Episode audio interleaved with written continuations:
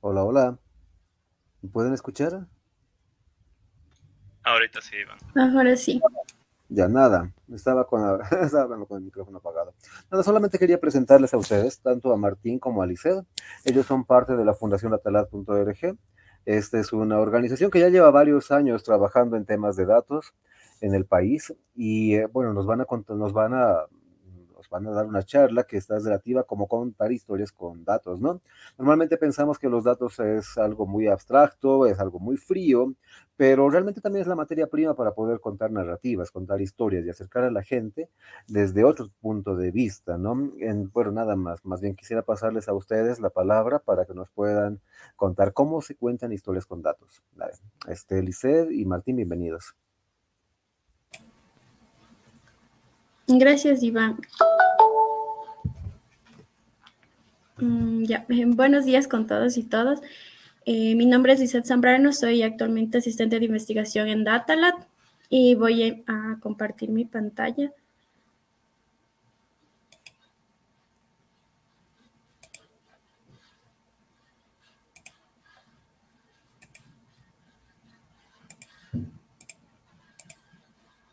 Mm, ya.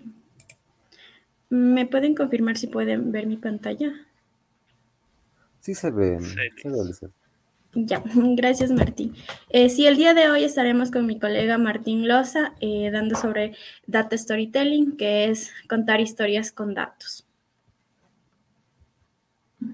Como puntos principales dentro del, del Data Storytelling tenemos lo que, que en el actual contexto de la digitalización y la disponibilidad de datos y que existen cada día más datos y, este, y este volumen se va, eh, va creciendo, no hay un análisis que sobreviva a una mala presentación y a la falta de un hilo conductor. Es decir, que esto no hay una coherencia que existe en lo que vamos desarrollando, en lo que vamos eh, contando. Tiene que siempre haber ir, bueno, ir desde lo más básico que podría decirse, ir desde un título hasta poner ya como tal interpretación de algún gráfico que nosotros vamos a presentar en toda esta historia. También hay que una habilidad clave y muy valiosa que busca hoy las organizaciones eh, y que está definida como la habilidad de contar historias con datos.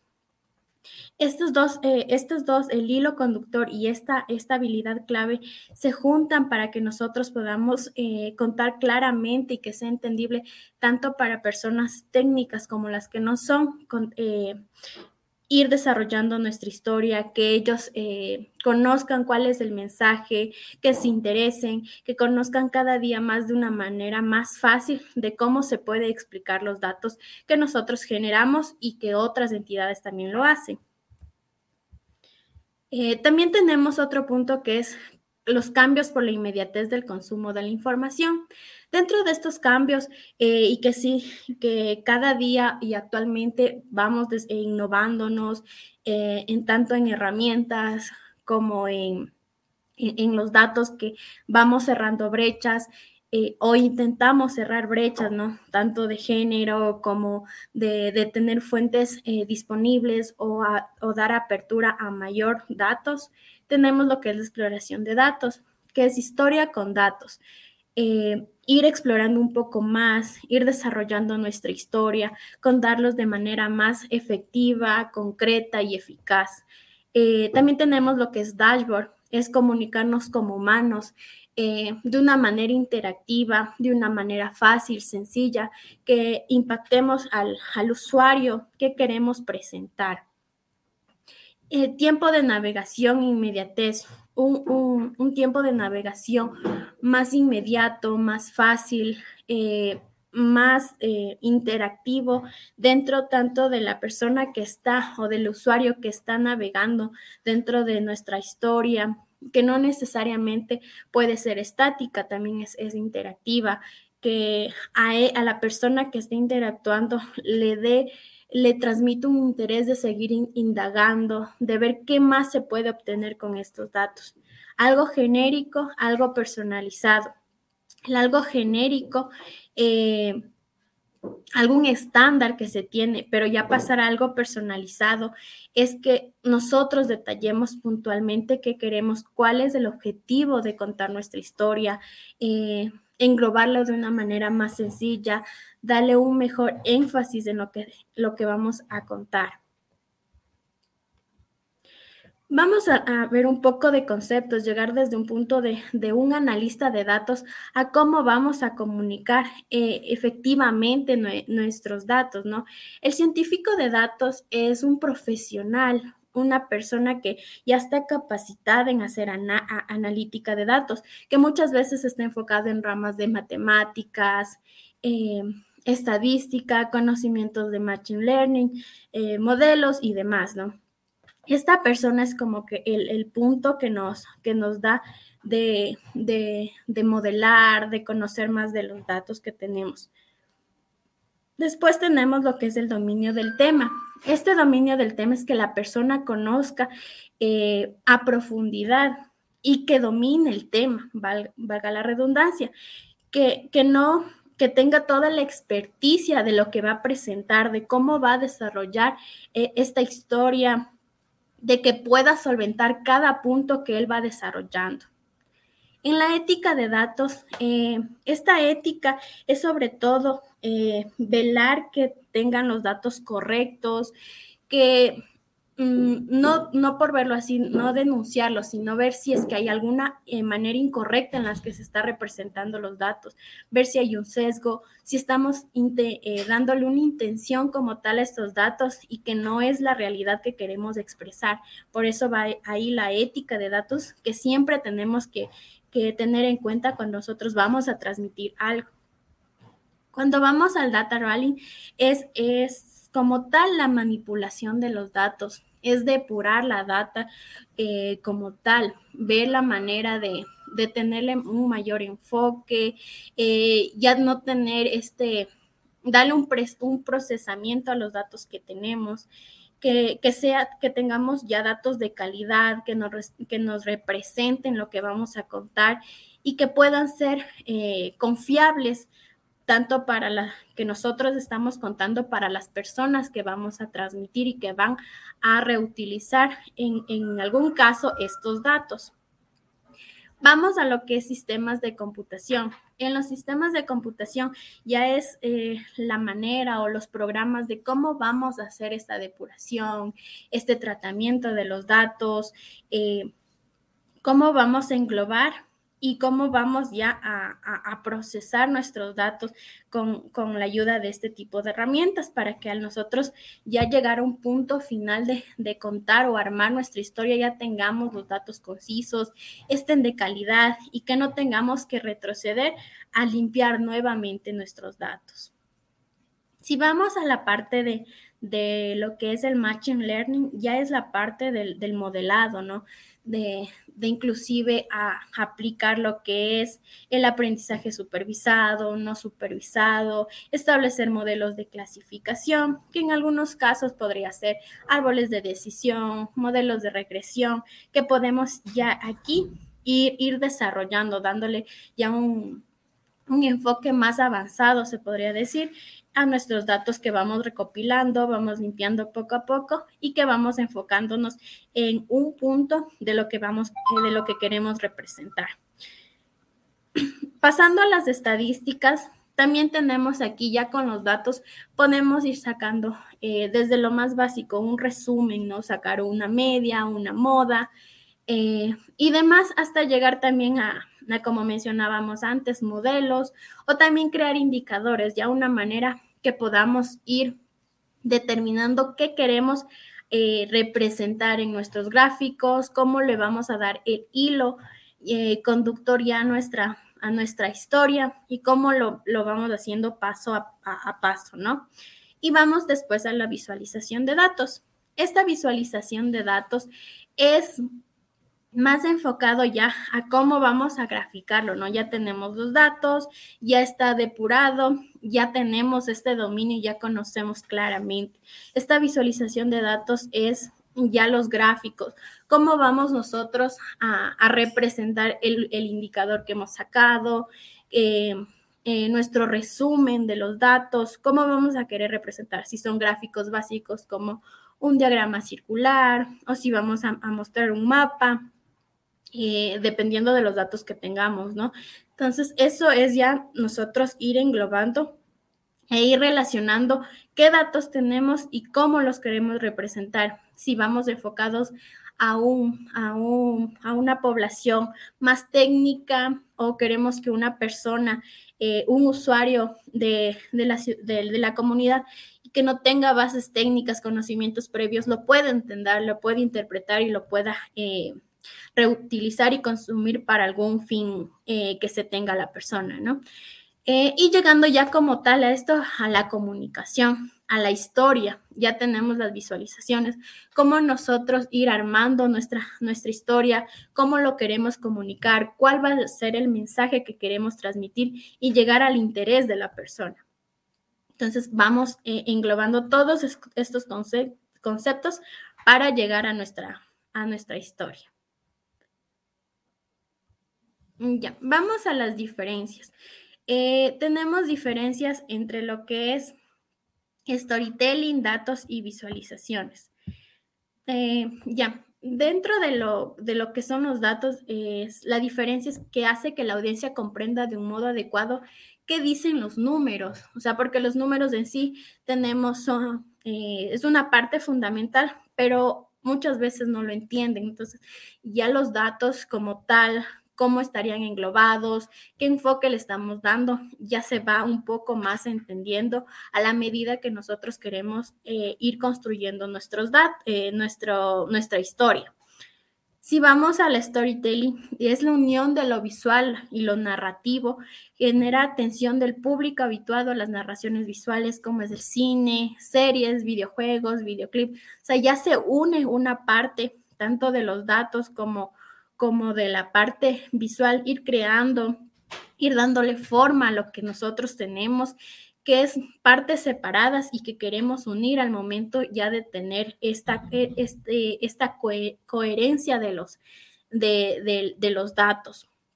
Y las visualizaciones hace que la atención del usuario capte detalles que, otro eh, que de otro modo podrían ignorar.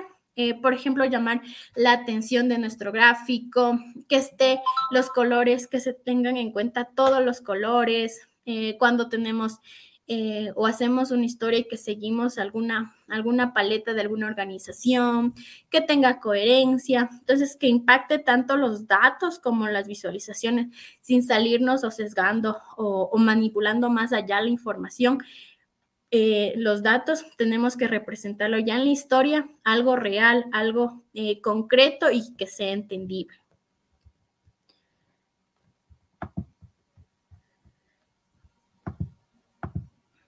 ¿Por qué visualizar? Eh, vamos a ver tres, tres sugerencias, se podría decir, ¿Por qué vamos a visualizar? ¿Por qué visualizar? ¿Por qué representar? ¿Por qué hacer nuestra historia con datos? Eh, actualmente recibimos más información, que son cinco veces más que en 1986. Anteriormente los datos y eran mm, no tan eh, abiertos, se podría decir, porque ahorita contamos con esto de, de, dar la apertura a los datos, tener datos abiertos y que, las, que tanto distintos tipos de sectores, ya sea sociedad civil, academia, el sector público y la misma comunidad tengan acceso a esta información y se pueda hacer las investigaciones, estudios, representación, en este caso, las visualizaciones, ir, ir desarrollando la historia y contando un poco más. Ya tenemos el, acceso eh, mayor a la información y también nosotros ir cerrando las brechas existentes, ¿no? Porque aún seguimos teniendo eh, eh, brechas en lo que es el acceso a información, como son de géneros, de personas de la población LGBTI. Entonces, es, esta manera de recibir más información es ¿Por qué nosotros queremos hacer estas representaciones, estas visualizaciones, no? También tenemos que una, un rápido, una manera rápida de procesar lo visual, ¿no? Eh, si nosotros hacemos visualmente eh, la, información o representamos los datos, es mejor captarla y es en menor tiempo la, la, aceptación y el interés que tenemos de la persona, que conozca un poco más, que, como antes decía, que se interese, o sea, que le permita este, estos datos que decir que nosotros consumimos más, eh, queremos darle el interés que a él indague, que la persona indague más, que pueda reutilizar y que pueda decir, no, yo puedo darle otro enfoque y yo quiero hacerle de esta manera. Entonces, al, tener, al, tener un procesamiento visual mucho más rápido, le permite tener un mayor interés. Más datos disponibles. Eh, tenemos Actualmente, tanto como recibimos mayor información, tenemos también la disponibilidad de los datos. Como se mencionaba anteriormente, es generado, el 90% ha sido generado en los últimos tres años. Eh, eh, como se mencionaba, hay mayor cantidad de información. Estos planes no solo en Ecuador, sino a nivel mundial tenemos la apertura de datos de los, de los datos, el el gobierno, el, plan de gobierno abierto. Entonces nos permite que nosotros eh, tengamos este, este mayor acceso y que sea mayor cada vez más y que se permita reducir brechas, como se mencionaba, ¿no? Y tener esto que nos permita contar, desarrollar mayor mayores historias, ir desarrollando más, no solo enfocándonos en el data storytelling, sino podemos enfocarnos en diferentes temas, e investigaciones, objetivos e inclusive herramientas de procesamiento de datos, de las herramientas que también nos proporcionan eh, poder hacer la, el data storytelling, que próximamente ya mi, mi colega Martín les va a explicar un poco más sobre esto. Ahora vamos a lo que es presentación, eh, la percepción visual. Tenemos algunos gráficos que, o visualizaciones que nos permiten tener una mayor precisión y una menor precisión. Eh, por ejemplo, tenemos lo que es posición y longitud. Estos gráficos nos otorgan mayor precisión a nosotros eh, representar nuestros, nuestros datos. Por ejemplo, en la longitud, nosotros vamos a tener algunas características, podemos tener porcentajes, valores absolutos, como es la población. O nos va a representar una longitud, un valor que mientras más, eh, se puede decir, más grande la, la, barra, que en este, en este sentido puede estar horizontal o vertical, nos va a representar un mayor número, un mayor porcentaje eh, la longitud que va a tener este, esta barra eh, va, a indicar que tenemos eh, mayor concentración de información ahí. También lo podremos representar las provincias, como decía, categorías. Entonces, siempre enfocándonos qué queremos representar, que no sea muy cargada nuestra visualización y que comunique de la mejor manera todos los datos. También tenemos un ángulo, pero este ángulo y dirección ya van, ya van eh, disminuyendo su precisión. Entonces, vamos a la dirección. Si este va enfocado a que su, su dirección, si es a la derecha, representa mayor cantidad o si va a la izquierda, representa menor cantidad. Eh, ya va un poco disminuyéndose su precisión debido a los datos también que nosotros queremos representar, eh, o, qué, o qué estamos representando en sí. Si vamos ya al, área, este tipo de, gráficos y enfocados en lo que es el área, tenemos que ya es su menor su precisión. En estos gráficos es aconsejable eh, tener menores categorías para que su precisión no disminuya, su representatividad también sea a la adecuada. Si nosotros en un gráfico de, de este tipo eh, hacemos las 24 provincias, va a estar muy cargado y a la final no va a representar lo que nosotros eh, deseamos. Entonces, hay que considerarlo que sean fáciles, entendibles, no solo para nosotros que estamos haciendo nuestra, nuestro gráfico, ir determinando un poco a poco lo que va a, va a estar plasmado ya en, nuestro, en nuestra historia. Si vamos al volumen, estos son las, los gráficos o el diagrama de barras, el, diagrama de columnas apiladas, ¿no? Que puede estar también en el mismo sentido, eh, lo que es vertical y horizontal. Entonces, este volumen nos va a representar eh, igual, si tiene mayor concentración de información, pero a veces hay una mala interpretación de los gráficos o de cómo esté eh, mm, indicado o cómo nosotros lo estemos registrando los datos. A veces el completar la barra es del 100% o a veces no, es en forma eh, a la derecha y no para la parte del total de la barra. Entonces, siempre hay que considerarlo cuando nosotros vamos a interpretar, le vamos a dar el hilo a nuestra historia. Entonces, eh, considerar estos, estos, estos puntos claves son importantes para nosotros, no perder el hilo conductor y no hacer que el usuario como tal se confunda al momento de ver ya como tal nuestra historia. La saturación. Esto de la saturación también podemos eh, englobar lo que es eh, ir haciendo los, los mapas de calor eh, que presentan una, una correlación entre mayor sea nuestra saturación, es decir, el color, nos representa mayor información, es decir, que se está correlacionando con la variable X y Y. Entonces vamos a poderle dar un mayor énfasis en ese, en ese color o denotar algo importante en, nuestra, en nuestra interpretación de la historia qué va a representar ese dato, qué queremos comunicar y por qué es importante. Y vamos a una matriz que ya baja su, precisión, ¿no?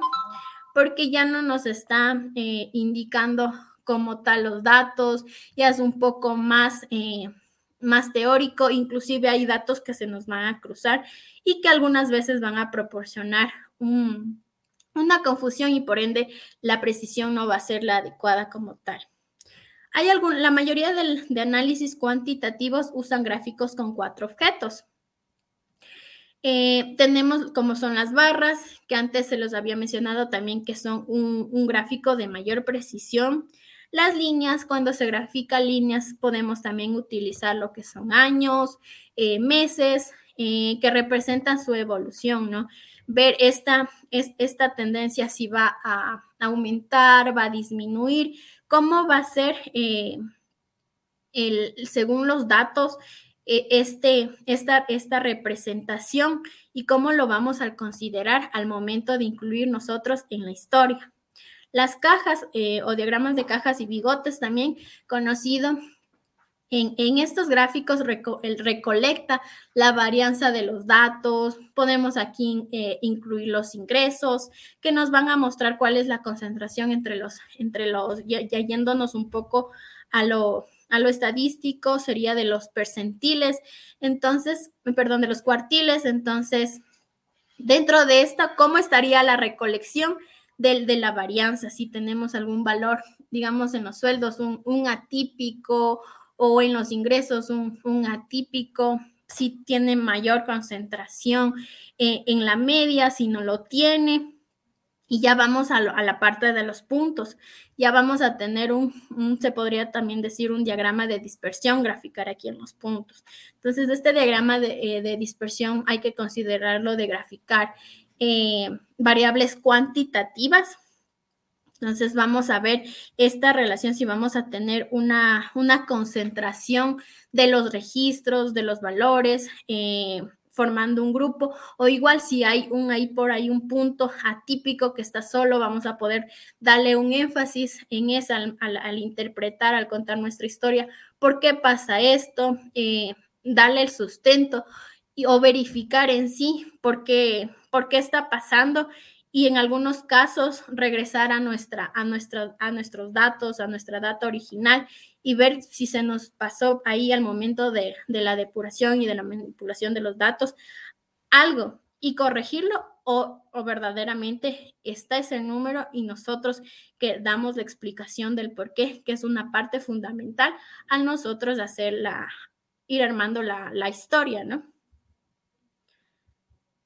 Ya, si vamos a los enfoques, tenemos tres tipos de enfoques, partiendo de lo que es el exploratorio. Este exploratorio también es interactivo, que cuenta con herramientas para llamar la atención, explorar y descubrir. Da primero una, una búsqueda, se podría decir, de los datos que nosotros vamos a querer representar. Si existe eh, datos en ese tema o esa investigación que nosotros queremos representar. Si no los hay, eh, hay pocos, pero nos parece interesante al momento de que nosotros queramos ir contando la historia. Si vamos a lo explicativo, es narrativo, o sea, ya pasamos de indagar qué, qué datos hay, descubrir que ahí vamos a, narrar. Es historia con datos para una narrativa visual específica. Eh, ¿Cómo lo vamos a interpretar? Ir dando esta, esta narración concreta, que sea correcta, que forme el hilo a todo lo que nosotros vamos eh, realizando.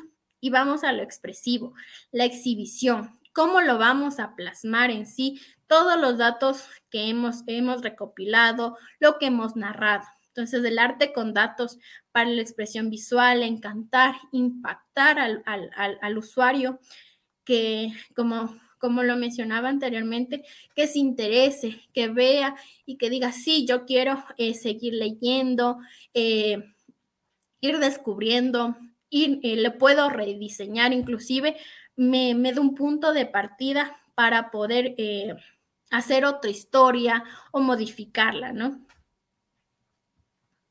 El propósito o audiencia. ¿Cuál es el propósito o audiencia de contar una historia con datos? Es tener un mensaje para comunicar. Nosotros qué queremos, cuál es ese, esa población objetivo que nosotros queremos que lea nuestra historia, que, que tenga ese, ese impacto, ese interés, por eso también la emoción, si le va a provocar eh, un impacto, puede ser que, que, sea feliz, que diga, bueno, sí, es, esta, esta historia me permitió recopilar todos los datos, eh, me siento satisfecho con lo que pude y puedo plasmar en, alguna investigación estos datos. Si ya me voy eh, algunas veces no recopila todo y dice, no, bueno, aquí no está todo, pero yo me, me permite eh, ajustarlo, me permite hacer una modificación, incluir algo más que, que ya cuente todo y que yo lo pueda representar. Y la interactividad es que pueda yo también navegar en esta, en esta historia, que ya pueda conocer, intercambiar opiniones, no solo la con la persona que lo diseñó, sino entre la comunidad y decir, mire, existe esta historia que la podemos, como anterior se mencionó, eh, modificarla, diseñarla o adecuarla. Tenemos eh, las técnicas, que en este caso eh, las técnicas también lo hemos propuesto en una, en una tabla de doble entrada que es como ir, primero de entender la idea, entender la imagen y entender el detalle que se tiene. Y por otro lado, ¿para qué utilizamos la idea, la imagen o el detalle? ¿Por qué funciona? ¿Y cuáles son los formatos comunes para representar una idea, la imagen o el detalle? Entonces, vamos a entender la idea. Es utilizado para poder exponer, o sea, la idea central, nuestro tema, nuestro enfoque que le estamos dando ahí. Que sea concreto, conciso, corto y que exprese todo lo que nosotros queremos hacer. Funciona al evocar reacciones. Y formatos comunes son gráficos simples, imágenes, póster, infografías simples, es decir, un, un, gráfico, por ejemplo, un gráfico circular o un gráfico de anillo, es es, eh, utiliza pocas categorías, por ejemplo, si vamos a hombre, mujeres.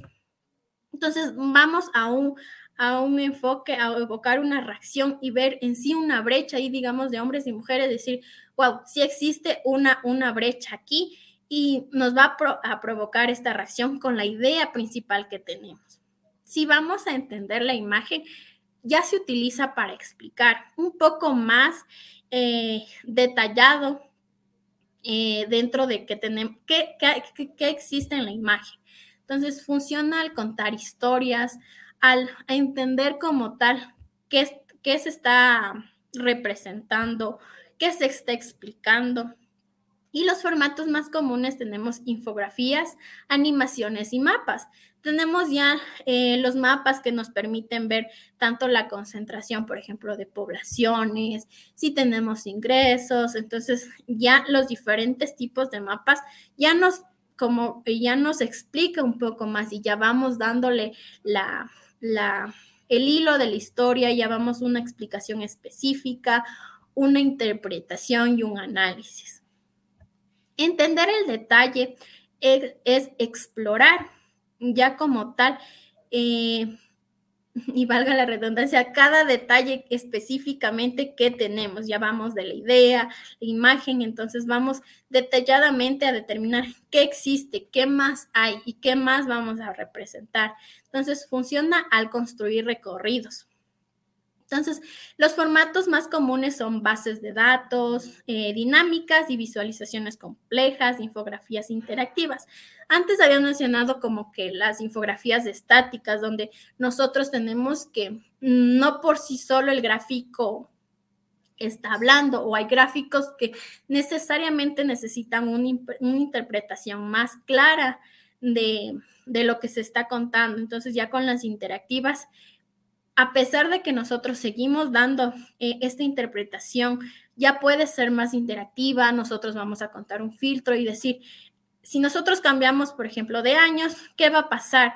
Las gráficas ya van cambiando, mm, los colores, el, en mapas, igual el, relleno de, del, por ejemplo, de provincias, entonces ya vamos interactuando no solo con con, las visualizaciones y ya no con las bases de datos dinámicas, estas visualizaciones más complejas, ya no tenemos solo un diagrama de barras, vamos a tener, eh, por ejemplo, ya este, este, mapa interactivo, vamos a tener un, diagrama jerárquico y, y demás que podamos ir representando eh, más complejo, ya para una audiencia un poco más técnica, pero que siga eh, teniendo un hilo conductor y sea coherente al momento de exponer.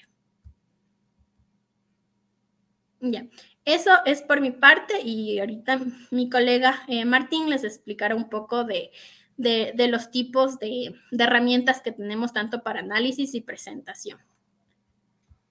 Muchas gracias, Liz. Solo te pido, listo ya voy a compartir yo.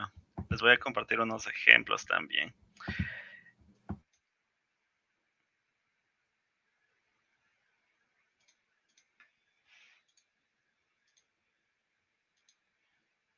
Ya.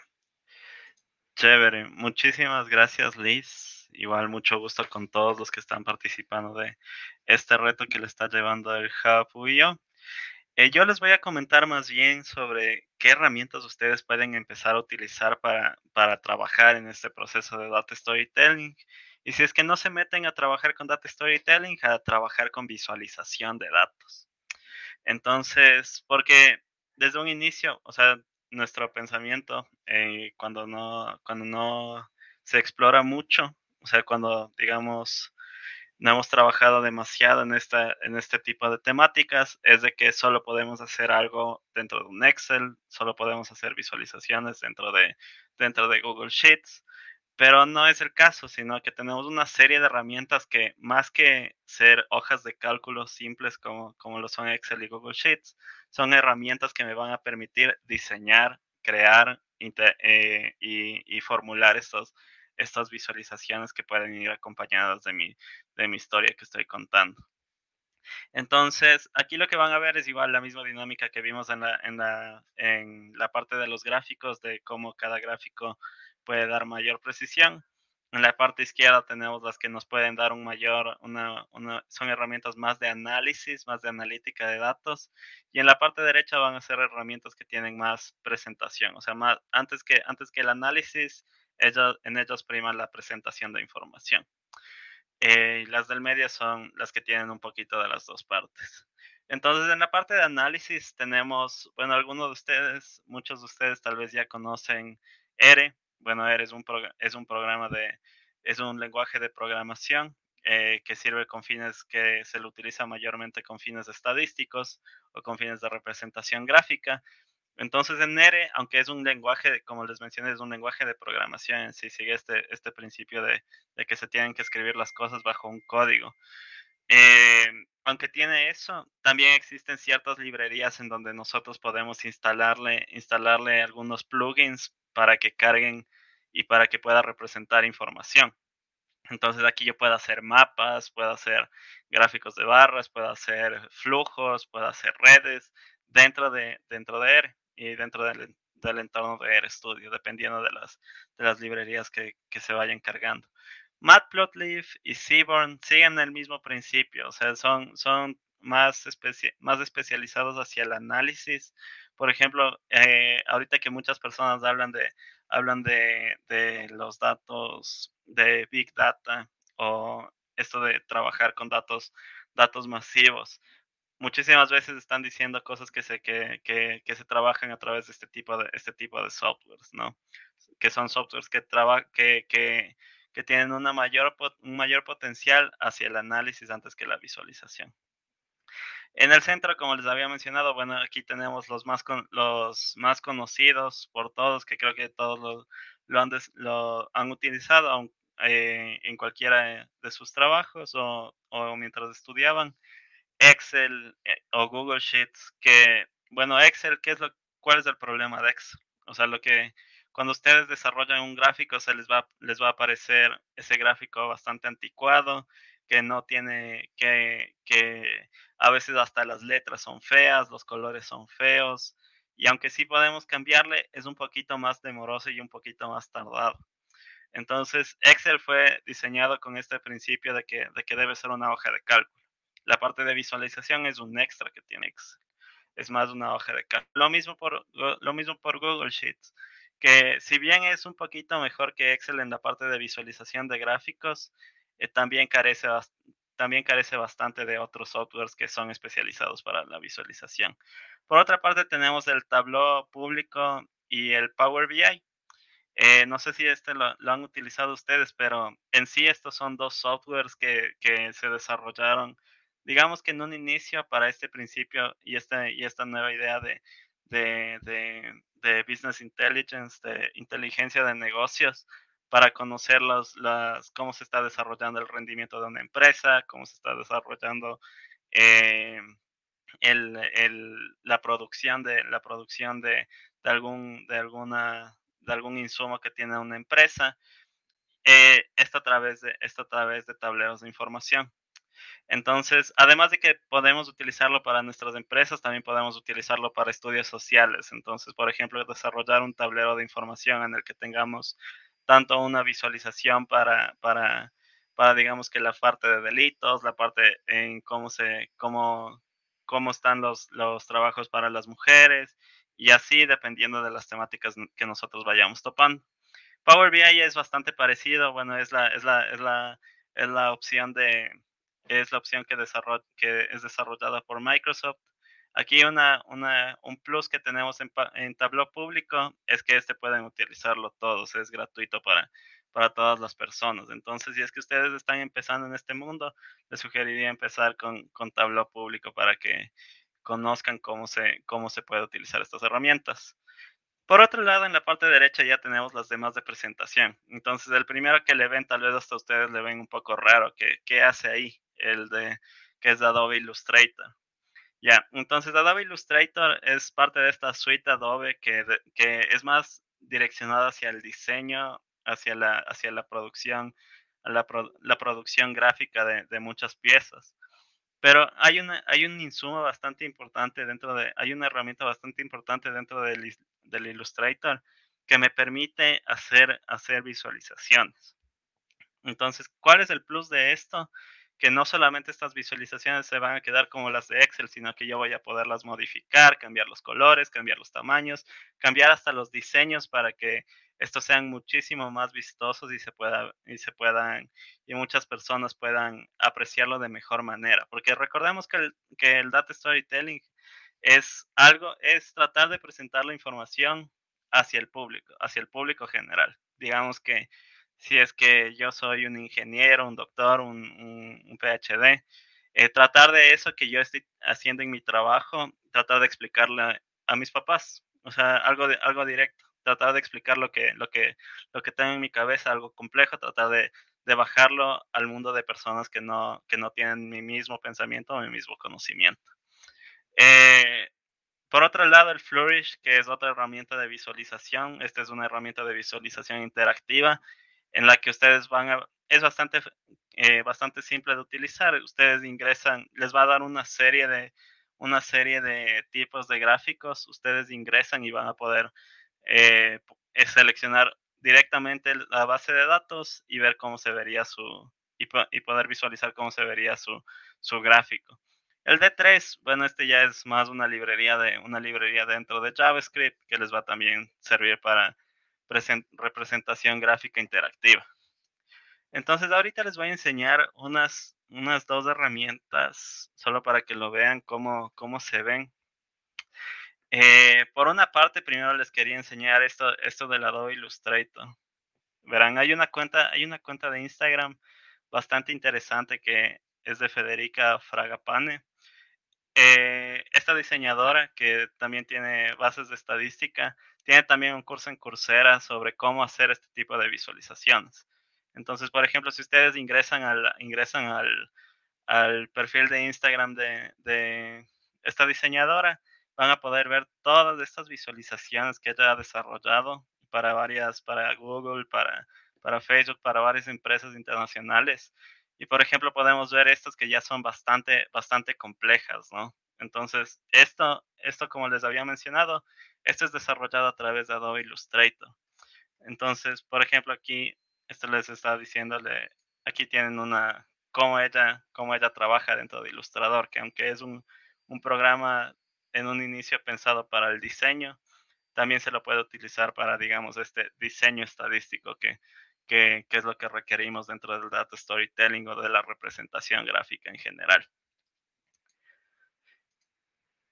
Por, otro lado, eh, otro, que les, otro que les quería mostrar ahorita, antes de pasar, es el Flourish. Ya.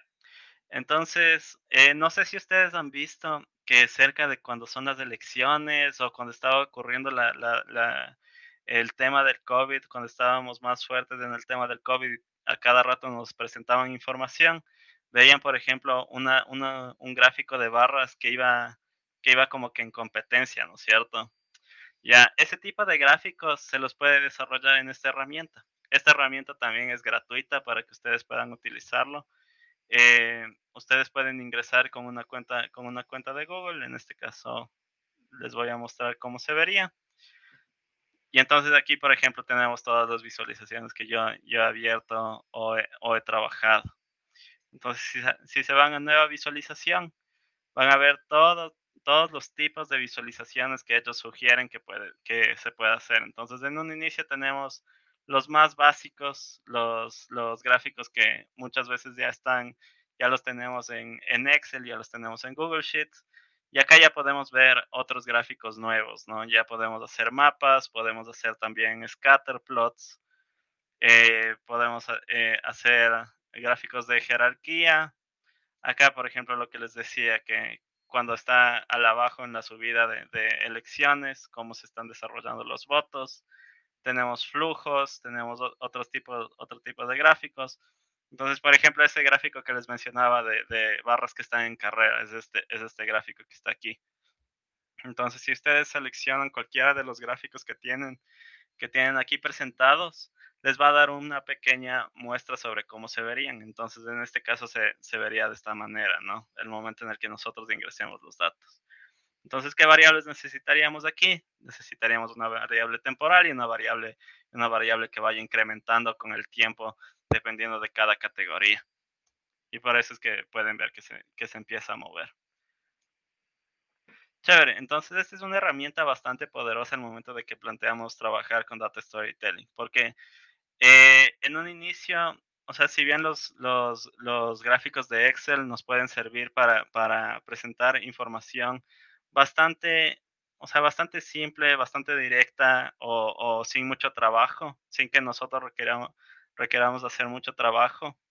Al momento en el que nosotros presentamos la información hacia el público general, tal vez eso es difícil de comprender. Entonces nosotros ya debemos pensar en esto de tratar de utilizar gráficos interactivos, tratar de utilizar gráficos que, que sean un poco más simples o un poco más lúdicos para que la gente pueda comprender. Entonces para esto existen estas otras herramientas. Chévere. Entonces, pasando acá, pasando a la siguiente diapositiva, bueno, aquí son muchas más herramientas que ustedes pueden encontrar, muchas más herramientas que, que, pueden ustedes utilizar al momento de pensar en visualizar su información.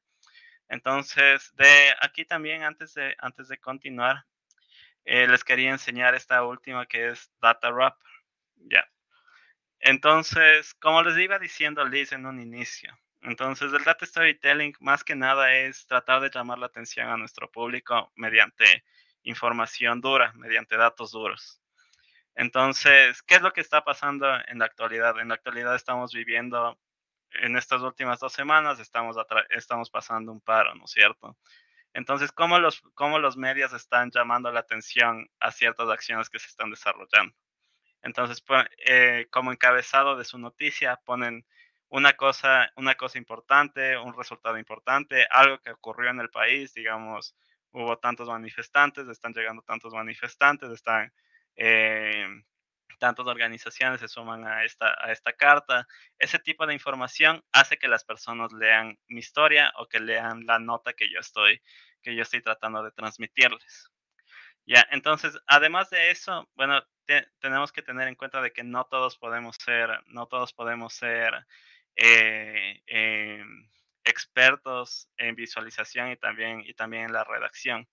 Entonces, por ejemplo, esta es una herramienta que es muy utilizada por, por los diarios, muy utilizada por periódicos. Me parece que, que el universo o el comercio tiene, eh, utiliza dentro de sus notas esta, esta herramienta. Entonces, cuando ustedes ingresen a una, a una de, las, de las notas que ellos desarrollan, muchas veces van a ver incrustado una de estas visualizaciones. Entonces, si es que entonces, como les comentaba, no solamente tenemos que tener esta visión de, de escribir, sino también la visión de presentar la información. Entonces, dentro de esta herramienta, ustedes lo que van a poder hacer son gráficos, gráficos, gráficos interactivos, no tan complicados, o sea, son bastante, bastante, bastante más simples de los que teníamos en Flourish, pero nos puede servir para explicar alguna dinámica o algo que, que estemos contando dentro de nuestra historia. Entonces, por ejemplo, aquí tenemos unos, unos ejemplos que yo he desarrollado con anterioridad. Ven que pueden desarrollar mapas, pueden desarrollar barras, pueden desarrollar pasteles dentro de esta herramienta. Y lo más, lo más óptimo de esta herramienta es que solo necesitan cuatro pasos para desarrollar su, su visualización. Subir sus datos, eh, describir la información que ustedes están subiendo, visualizar y publicar. Nada más. Eh, ustedes pueden tanto compartir el enlace de publicación con, otra persona que, que, quieran, que quieran otorgarle o, que, o pueden también utilizar el código para meter esta visualización dentro de su, dentro de su página web. Chévere. Entonces, ¿por qué es importante este dato, por qué es importante el data storytelling y pensar en, en contar las historias con, con datos? Entonces, eh, básicamente porque, porque el, el, tener esta visión hace que sea posible la transformación del análisis de datos complejos a una historia fácil de seguir. Como les decía, si es que yo trabajo en algo complejísimo, tratar de cómo, o sea, hagan el ejercicio de tratar de explicarles eso que yo trabajo bastante complejo a sus padres, a sus hermanos o a una persona que, que, que no, no trabaja en su misma rama. Eh, el storytelling eh, ayuda, ayuda a persuadir a la audiencia y a dirigirla hacia el cambio. Sí, porque, porque el momento en el que nosotros estamos pensando y, siguiendo la misma lógica que les dije hace un momento, ¿no? Ahorita vemos que hay un montón de noticias sobre esto del paro, sobre qué es, cómo se está desarrollando, sobre cómo dicen ciertas, cómo se, se expresan ciertas noticias de ciertos medios frente a cómo se expresan de otros medios.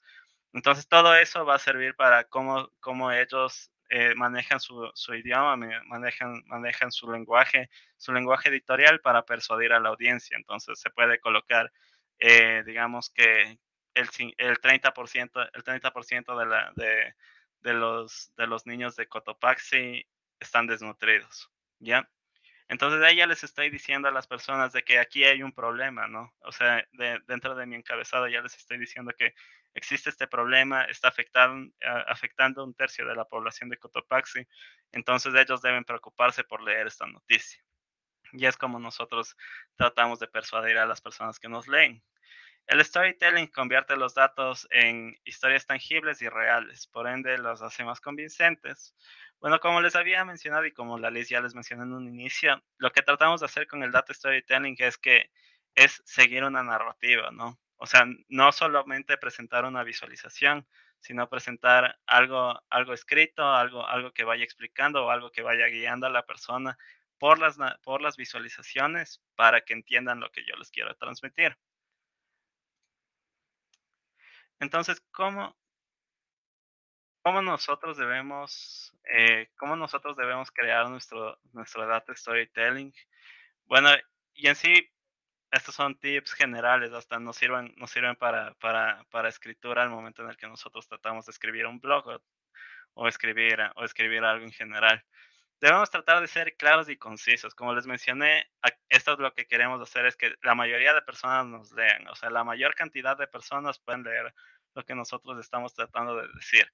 Entonces debemos tener claro cuál es nuestro público objetivo, cuál, qué es lo que nosotros queremos obtener de ese público objetivo, para no abombarles información, no darles no dar información que no, que no, que no compete a las personas o que no, o que no van a aportar en nada lo que yo estoy tratando de contar. Eh, por otro lado, lo de combinar las palabras con las imágenes, como les había mencionado, se, dentro del storytelling se tiene que trabajar tanto con la parte narrativa como la parte de visualización. Esta visualización puede ser la, pueden ser los gráficos o pueden ser una infografía o puede ser, o puede ser una imagen que, que evoca alguna reacción de las personas. Por otro lado, identificar los insights. Entonces, ¿a qué me refiero con esto? Y es más que nada a lo que les había mencionado. O sea, muchas veces cuando se empieza una historia, lo que tenemos que hacer es que nuestro encabezado, nuestro título de la historia, sea un resultado importante de lo que nosotros estamos, de lo que nosotros estamos contando. Entonces, el ejemplo que les di hace un momento, el 30%, el 30 de niños de Cotopaxi eh, tienen, tienen desnutrición. Entonces, ahí ya les estoy diciendo a las personas uno de los resultados que yo obtuve al momento de, mi investigación. Eh, y por último, crear, una, crear, historias, crear historias atractivas. Entonces, esta, ¿a, qué, ¿a qué nos referimos? Es, y es que no bombar a las personas con, temas técnicos, no, no, no, no tratar de, de, ya sé que nosotros, muchas veces nosotros como, técnicos tratamos de ser lo más específicos con la información. Entonces, tratar de, de, evitar ese tipo, ese, tipo de, ese tipo de sesgos técnicos para que la información pueda llegar a todas las personas y que esta información no pueda cansar al lector.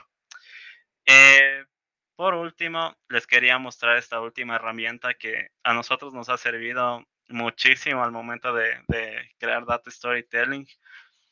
Eh, y esta se llama, esta se llama Story Maps. Les voy, denme un segundo. Ya. Chévere. Entonces, esta herramienta es una herramienta desarrollada por, desarrollada por Esri. Esri es una casa de de software, de software geográfico. Entonces ellos hicieron esta pequeña herramienta que nos va a permitir desarrollar una historia con mapas, digamos, una historia con mapas. Pero dentro de esta historia con mapas yo también puedo ponerle visualizaciones o puedo ponerle imágenes. Eh, entonces esta digamos que sigue el flujo de trabajo que se debería seguir para presentar una, una, una información bajo Data Storytelling. Entonces, eh, como les había mencionado, conjuga tanto la parte de la parte de los de los la parte narrativa con una parte gráfica que tenemos en la parte derecha. Eh, todo esto nosotros lo vamos a poder personalizar. Eh, no sé si ustedes han escrito alguna vez en WordPress o, en Blogspot o en cualquiera de esos servicios de blog. Es bastante parecido. Entonces, cada una de estas cosas se, maneja, cada uno de estos elementos se maneja bajo una lógica de bloques. Entonces, tenemos un bloque de texto y un bloque de imagen. Eso que les estoy mostrando aquí son unos resultados que nosotros tuvimos de una escuela de análisis de información de informalidad laboral juvenil. Estos son desarrollados por algunos de nuestros estudiantes. Entonces, por ejemplo, vemos que aquí ellos nos dan nos dan un, un título llamativo, ¿no? ¿Quién paga por los ciudadanos? Y nos, va, y nos van contando nos van contando sobre a qué se, a qué se refieren, ¿no? Una pequeña, una pequeña introducción sobre eso. Entonces vemos que tenemos una introducción, aquí tenemos unos, unos encabezados, por ejemplo, aquí se habla de la economía del cuidado, ellos adjuntaron un video bastante bien para que, para que las personas puedan adentrarse en el tema, conocer, porque el tema economía de cuidado es, es un tema bastante, es, es, un, es un término bastante, bastante nuevo y que se lo está desarrollando todavía cómo se obtuvo la información, qué, es lo que se obtuvo. Por ejemplo, aquí ya están presentando, eh, gráficos que, justifican lo que ellos están desarrollando. Eh, aquí la actividad laboral de los ciudadanos, vemos cómo ya se están utilizando otro tipo de gráficos para, justificar lo que ellos están desarrollando. Y todo basado bajo esta lógica de una una narrativa, un gráfico, una narrativa, un gráfico, una narrativa, un gráfico, para terminar en, una, para terminar en conclusiones y, bueno, ellos adjuntaron un resumen gráfico también. Entonces se tiene que seguir esta misma lógica en todo lo que nosotros pensamos eh, y cómo nosotros y cómo nosotros queremos comunicar a las personas. Entonces, eh, esta, esta herramienta es, tiene una parte gratuita, pueden utilizarla los resultados van a ser similares a lo que ustedes están viendo, aquí. Por ejemplo, este, este fue desarrollado como un ejemplo para las personas eh, sobre cómo utilizamos la, la herramienta nosotros internamente. Entonces tenemos una introducción que es el término, ese término nuevo que se está introduciendo, cómo fue el proceso de selección, un gráfico que lo acompaña. Como ven, este fue desarrollado en Data Wrapper, eh, y donde pueden ver una clase de las que, de las que se dieron en este, en, esta, en este proyecto. Y así tenemos por cada uno de los proyectos que fueron en esa, en ese, durante esa escuela. Chévere, entonces creo que con esto finalizaríamos nuestra presentación. Más bien, muchísimas gracias. No sé si, si hay preguntas o si no, muchísimas gracias, Fran. Eh, y te devuelvo la palabra.